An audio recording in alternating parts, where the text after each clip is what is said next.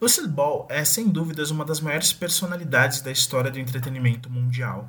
Ao lado de seu marido, Desi Arnaz, mais conhecido como Rick Ricardo, ela apresentou na década de 50, por sete anos, o I Love Lucy, talvez seja o maior fenômeno da história da televisão norte-americana, que ainda hoje você pode encontrar facilmente reprisando em algum canal aberto dos Estados Unidos. A história extraordinária da atriz, somada à interpretação memorável de Nicole Kidman, não impediram que Lucy fosse retratada em uma das cinebiografias mais problemáticas dos últimos anos. E sabe qual é o maior problema disso tudo?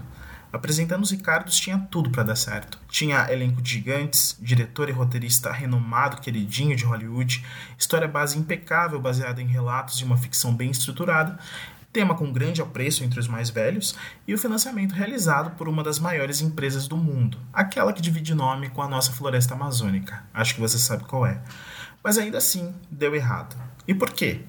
Eu honestamente não faço ideia, mas nos próximos minutos eu vou contar um pouco mais sobre apresentando os Ricardos.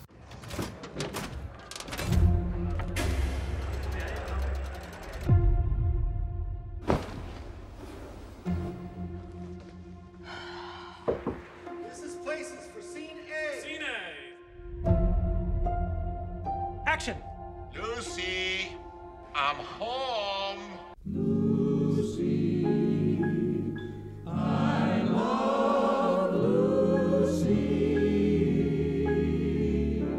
Filme convida o espectador a viver junto de Lucy durante uma semana muito turbulenta.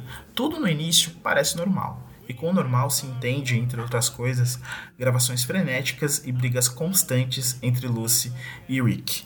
Até que ela precisa lidar com o rumor de que ela compactuaria com o comunismo. Aquela tal famosa ameaça vermelha dos anos 50, que se converteu em Oscars e muito reconhecimento para os delatores e exílio para quem fosse acusado sendo ou não comunista de fato. Se tudo até então parecia caótico, o caos se multiplica por mil vezes. E então o filme que se inicia em um tom acolhedor, como uma tímida homenagem à Hollywood clássica, vira uma mistura de romance disfuncional com um trama política, e o que no início parecia o relato de uma semana qualquer com um problema, outro vira tudo isso aí que eu acabei de contar, uma bagunça, e sem que nada consiga ser apresentado ao espectador de uma maneira que não seja exagerada, apelativa ou fora de contexto.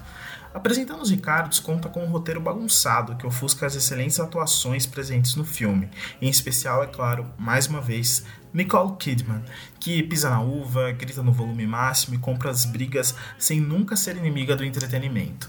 Título esse que facilmente poderia ser dado a Aaron Sorkin, que logo após dirigir o chatinho, porém correto, O Set de Chicago em 2020, consegue pecar ao não selecionar o que realmente era importante ao tratar da história de uma das maiores personalidades do entretenimento da história dos Estados Unidos, em especial a Lúcia, é claro, e também o seu marido, Rick Ricardo.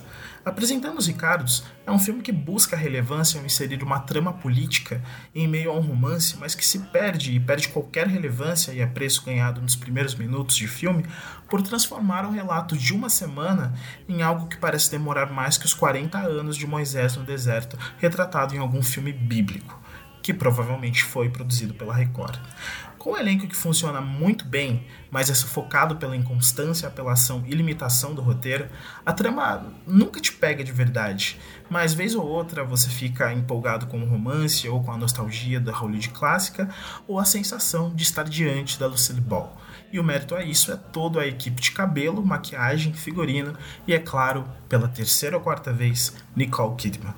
Aparece dessa forma e é isso que faz o filme não ser um completo desastre. E a maior diferença entre os desastres naturais e os desastres cinematográficos é que os da sétima arte podem ser previstos e evitados.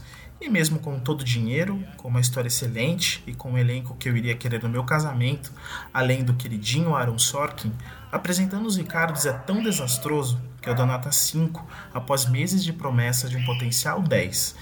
E após esses mesmos meses, apresentando os Ricardos parece ser só Nicole Kidman e Nicole Kidman.